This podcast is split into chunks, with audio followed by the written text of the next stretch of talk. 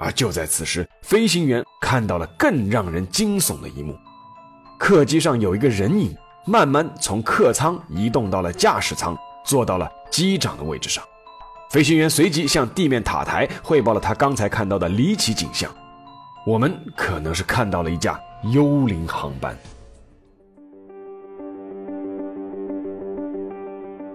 历史不是一个个简单的年份，历史也不是一串串冰冷的数字。历史不仅有深度、有厚度，其实也有温度。行事有态度，做人有温度。我是馒头大师，欢迎来到历史的温度，让我们读懂过去，活好当下，坦面未来。各位听众朋友们，大家好，欢迎来到又一期的《馒头说历史的温度》。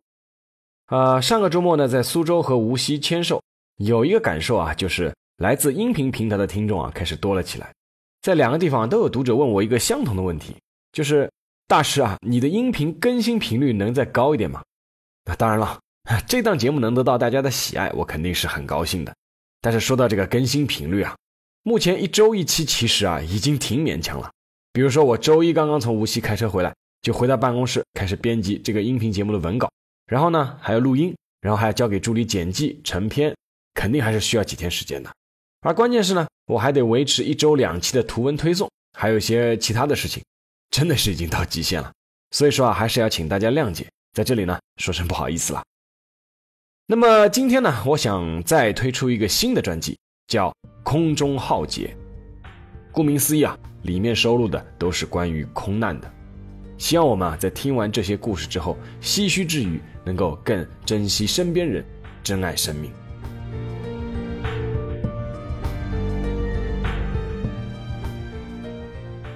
二零零五年八月十四日上午十点五十分，希腊军队的总参谋长帕纳约蒂斯神色凝重。根据报告。一架民航客机在十点三十七分进入希腊首都雅典的飞航情报区，却始终不和航管联络。按计划，这架客机应该在十点四十五分降落在雅典，但它始终在雅典上空盘旋，没有任何应答。难道是飞机上出了什么状况吗？甚至飞机是不是被恐怖分子劫持了？此时，距二零零一年的美国九幺幺事件才过去四年。如果这架航班在恐怖分子的劫持下直接撞向拥有三百万人口的雅典，那后果不堪设想。十点五十五分，帕纳约蒂斯参谋长下令，战斗机起飞进行空中监视。两架隶属于希腊空军第幺幺幺战斗分队的 F 十六战机随即奉命升空。十一点十八分，两架 F 十六战机逼近了正在雅典上空盘旋的那架民航客机。在多次通过无线电呼叫没有应答之后，一架 F 十六战机近距离靠近了客机。透过舷窗，F 十六的飞行员看到了令人费解的一幕：在客机的驾驶舱内，副机长似乎在低头昏睡，而机长的位置空无一人；而在客舱，所有的乘客都戴着氧气面罩，靠在椅背上酣睡，似乎都进入了甜蜜的梦乡。整架飞机上的人似乎都在睡觉，而就在此时，飞行员看到了更让人惊悚的一幕：客机上有一个人影，慢慢从客舱移动到了驾驶舱，坐到了机长的位置上。飞行员试图用手势和他沟通，但是对方毫无反应。客机继续在平稳的飞行，飞行员随即向地面塔台汇报了他刚才看到的离奇景象。他汇报说。我们可能是看到了一架幽灵航班。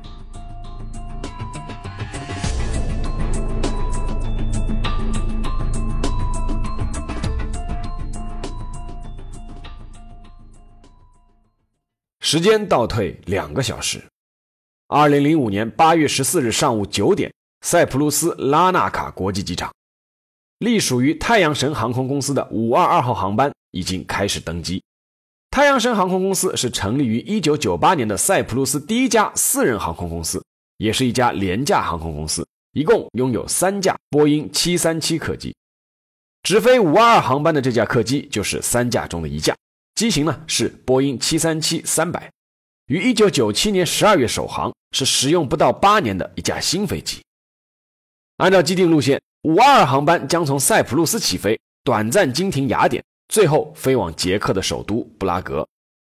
时至夏季，正是度假的高峰期，所以五二二航班上的一百一十五名乘客中，大多数都是去度假或刚度假回来的游客。这架航班上共有六名机组人员，其中有四名是乘务员。值得一提的是，在这四名乘务员中，有一位名叫安垂亚·波若德莫的男空乘，本来并不直飞这次航班。是专门调班过来的，因为他的女友是本次航班的女空乘。正当空乘在客舱忙碌地进行登机准备和引导乘客入座的时候，驾驶舱内的机长和副机长也开始检查所有仪表设备，准备起飞。五二航班的机长汉默顿，五十九岁，来自德国，拥有一万六千九百小时的飞行经验。他其实并不是太阳神航空公司编制内的员工。而是公司因为度假高峰期而专门特聘来帮忙的。副机长是卡拉兰斯伯，五十一岁，来自塞浦路斯，在太阳神航空公司工作五年，拥有七千五百四十九小时的飞行经验。一切检查无误后，九点零七分，五二航班收到了来自机场塔台的指令，可以起飞。五二二航班在跑道上开始滑行、加速、腾空而起，冲上云霄。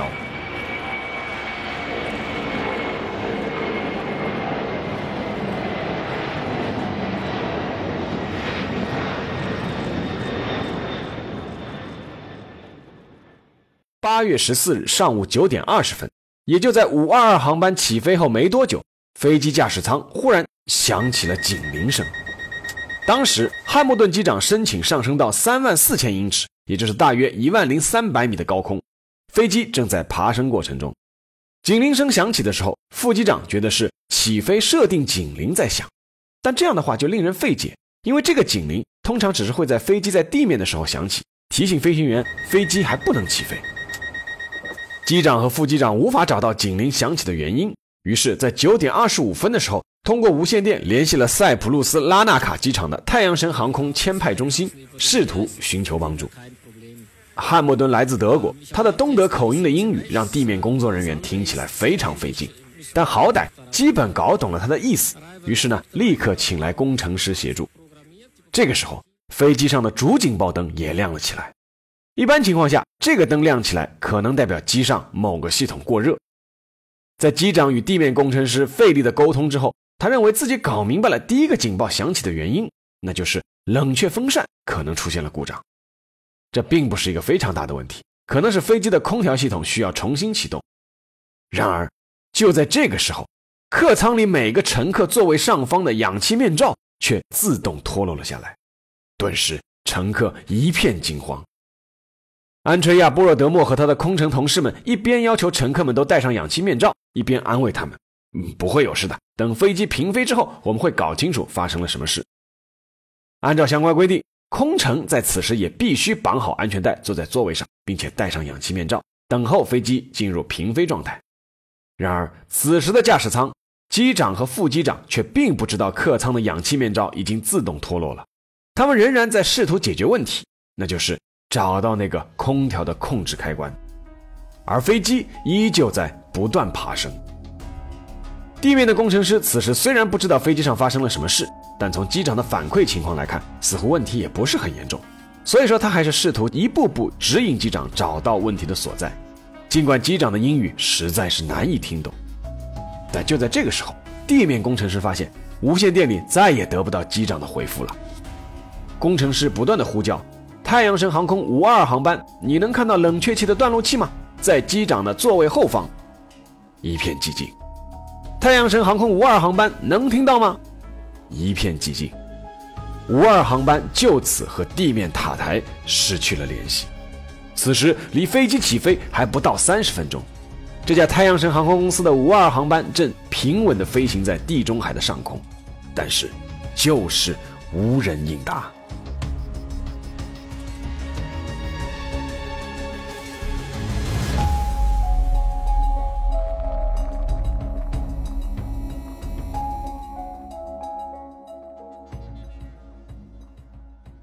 时间回到这个故事的开头，二零零五年八月十四日中午十二点，此时，两架希腊空军的 F 十六战斗机依旧紧紧跟随太阳神五二二号航班飞行。这架幽灵航班已经在空中飞行了近三个小时了。如果按照原定路线，这架航班从塞浦路斯飞抵雅典只需要一个半小时，而这也就意味着，根据航空汽油的配备，这架航班的燃油已经几乎要耗尽了。两架 F 十六战斗机已经进入了各自位置，一架继续紧贴五二二航班飞行，而另一架飞到了客机的后方，那是战斗机的攻击位置。一旦眼前的这架五二航班出现即将坠入雅典市中心的迹象时，战斗机就需要立刻将它在空中击毁。而恰恰就在这时，五二航班忽然左转，开始急速下降，离开了雅典市中心，飞向雅典东北方向的一个山区。紧贴五二航班飞行的那架 F 十六飞行员立刻向地面塔台报告，随后跟着客机一起下降。在下降到离地面只有两千一百米的时候。F 十六飞行员看到了一个意外的景象：先前在五二航班驾驶舱里的那个神秘男子，似乎忽然看见了舷窗外的战斗机。他伸出手，努力在做着一些手势，但是飞行员无法理解那是什么意思。双方依旧无法通过无线电联络。那名神秘男子似乎正在努力地操控飞机，但一切似乎都已显得徒劳。那架庞大的波音737耗尽了最后一滴燃油，如同一只大鸟一般，颤颤巍巍地拍向了大地。一声巨响，F 十六战斗机飞行员用低沉的声音呼叫，呼叫雅典飞行管制中心：太阳神五二航班已经坠毁。载有一百一十五名乘客和六名机组人员的太阳神五二二号航班，最终坠毁在了雅典东北部的山区中。三十五辆消防车、八架灭火飞机和三架直升机立刻赶到了事故现场，但是救援人员悲伤地发现，全员遇难，无人幸存。而之后对乘客的尸检报告出台后，更让这次空难事故蒙上了一层神秘的面纱。所有的乘客并非死于吸入有毒物质或者爆炸，而是死于撞击。换句话说，在飞机坠地之前的一刹那，他们其实都还活着。这究竟是怎么一回事儿？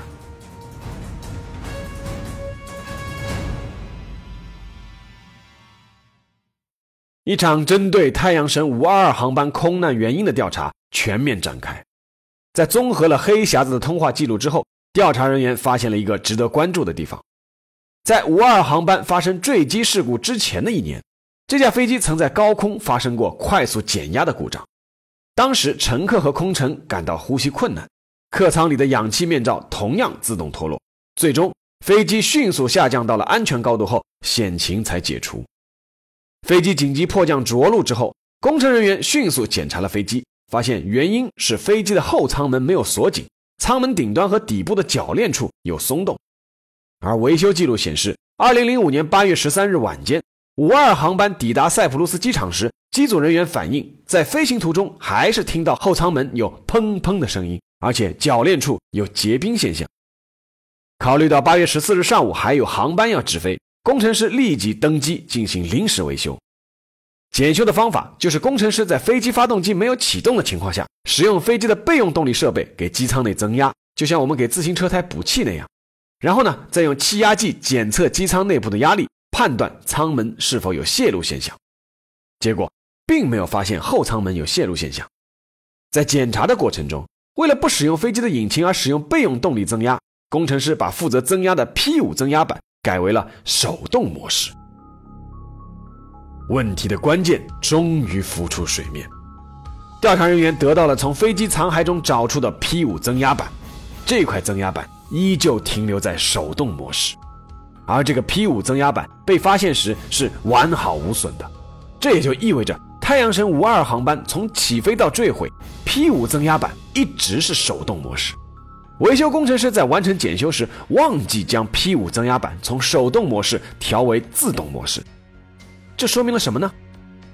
四个月后，事故调查组搭乘希腊奥林匹克航空公司的相同型号的波音737飞机，以四个月前太阳神五二航班相同的飞行时间、飞行路线进行了一次实验。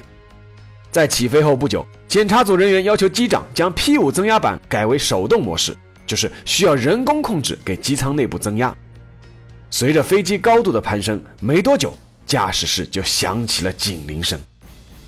调查人员发现，这个警铃声和起飞设定警铃的声音非常相似，但其实是在提醒飞行员机舱内并没有增压。而 P5 模板的手动模式指示灯的绿色闪光，在满屏幕的黄色闪光中龟缩一角，很难被发现。在飞机爬升到五千米高空的时候，主警报灯亮了。根据飞行手册，主警报灯亮起可能至少有两个原因：第一，飞机系统过热；第二，因为机舱的压力已经失衡，客舱的氧气面罩自动脱落。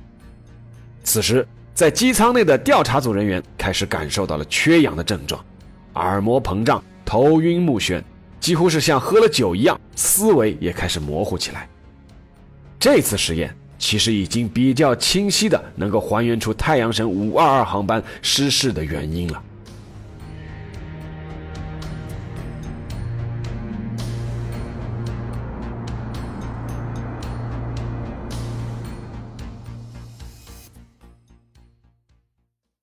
现在我们可以试图还原一下。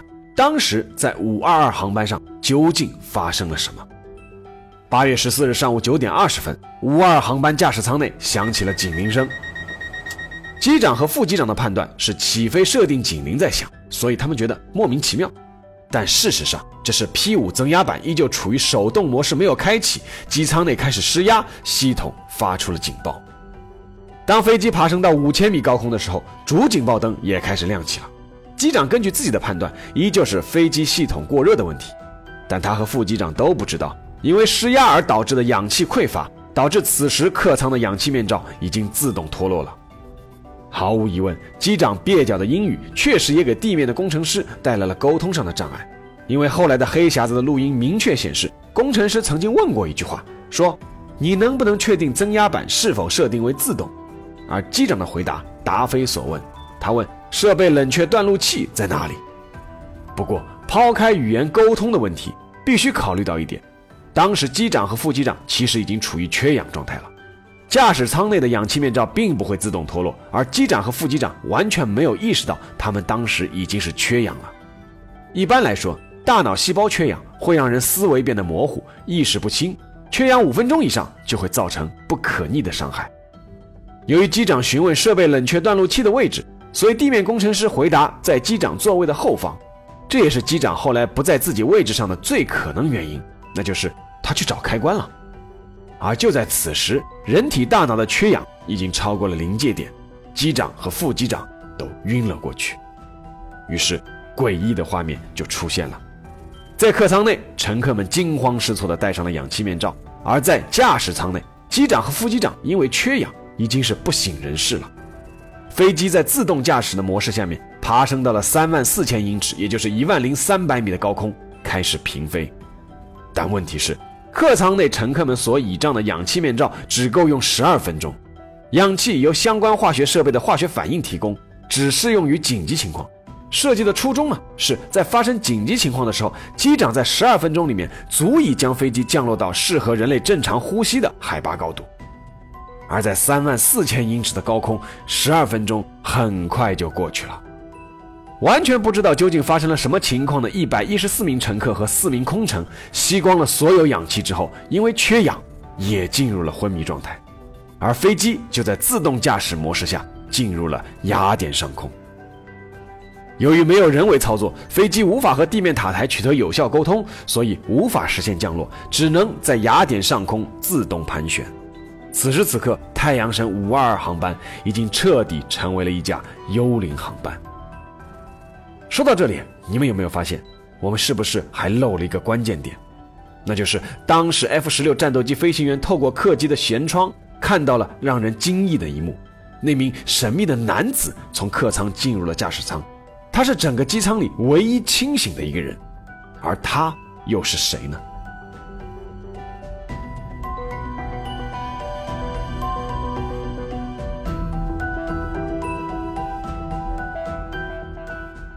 根据五二航班驾驶舱内的残骸 DNA 采样，一个出人意料的结果呈现在调查组面前。那个在坠毁前试图操控飞机的神秘男子，就是那位临时调班的男空乘安垂亚·波若德莫。那么问题来了，波若德莫为什么众人皆醉他独醒呢？他进入驾驶舱的目的究竟是什么？是为了挽救飞机，还是为了加速飞机撞向地面？他是不是恐怖分子？五二二航班黑匣子里一段声音微弱的录音为波若德莫洗白了。在最后时刻，波若德莫曾经通过无线电先后呼喊过五遍同样的单词，那就是 Mayday。Mayday 是国际通用的无线电话遇难求救讯号，源自法语的“救我”。他是在求救。那么，波尔德莫为何能在大家都陷入昏迷的时候，能坚持近三个小时呢？波尔德莫的履历给出了解释：他曾经是塞浦路斯特种部队的成员，还是水肺潜水的爱好者，而且他还拥有商业飞机的驾驶执照，并且曾经接受过大约二百六十至二百七十小时的飞行训练。于是呢，当时在客舱内发生的一幕呢，也被再度还原了。在经历了一阵惊恐之后。波尔德莫意识到，身边的乘客和同事已经或正在进入昏迷状态，肯定是驾驶舱发生了什么变故。在和驾驶舱联系未果之后，他决定解开安全带，离开自己的座位。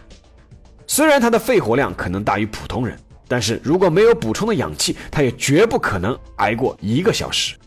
帮助到他的是两个条件：第一，波音737型客机在意外减压的情况下，有百分之十的氧气供机组人员使用。每隔一排座位都会提供一个多余的氧气面罩。第二，飞机上有四个便携式氧气瓶，每个可供使用一个小时。根据坠机现场的发现，四个氧气瓶中有三个被使用过了。但是博尔德莫还面临一个问题：自从2001年的911事件之后，客机的驾驶舱门都设置了密码锁，只能由驾驶员从机舱内部打开，或者由知晓密码的机组人员从外部将门打开。博尔德莫在这道密码锁前可能是耗费了一些时间的，但是他很可能也知道密码，不然不可能凭空破译密码。这一点呢，也是调查组从后来黑匣子的录音中听到了一些奇怪而微弱的声音推断出来的。在之前提到的那次模拟飞行中，调查小组的成员专门找人按了密码锁，证明黑匣子里的声音就是按键的声音。根据找到的证据和 F 十六战斗机飞行员的佐证，在八月十四日上午十一点四十八分零五秒的时候。波尔德莫终于解开了密码锁，进入了驾驶舱。随后，他做了几件事。他可能尝试给副机长戴上氧气面罩，让他恢复意识，但是呢，失败了。他用无线电进行了 Mayday 的呼叫，但是呢，因为频率的设置问题，地面塔台并没有收到他的呼叫。他此时也发现了在旁边飞行的 F 十六战斗机，试图做出一些手势沟通，但是呢，也失败了。最糟糕的一件事情随后就发生了。在波尔德莫成功进入驾驶舱的一分四十五秒之后，客机的左引擎就因为燃料耗尽熄火了。这也是当时客机忽然向左急转并下坠的原因。在那么短的时间里，波尔德莫还是成功解除了飞机的自动驾驶模式。然而，尽管他拥有商业飞行的驾照，但是在高空施压缺氧的情况下，让他在那么仓促的时间里头一次驾驶一架波音七三七客机在山区进行紧急迫降，显然是不可能的任务。于是，一声巨响。事故调查显示，一直到坠毁前，波尔德莫还在尝试要保持机身姿势的水平，以减轻撞击的冲击力。他到最后一刻依旧没有放弃努力，但是最终还是没能成功。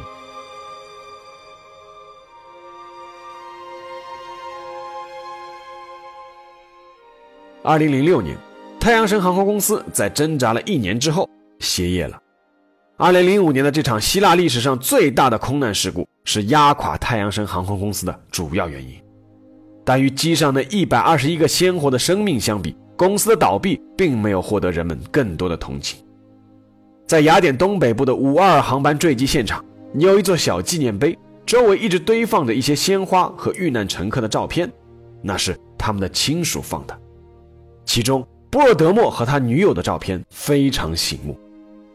波尔德莫的父亲曾希望儿子回来继承自己的家族企业，但是呢，被儿子拒绝了，因为儿子想成为一名机长。波尔德莫的父亲在接受采访时曾经说过这样一段话，他说：“从他们第一次看到有人在客机驾驶舱内，请相信我，我就确定是我儿子，他不是懦夫。我们永远走不出伤痛。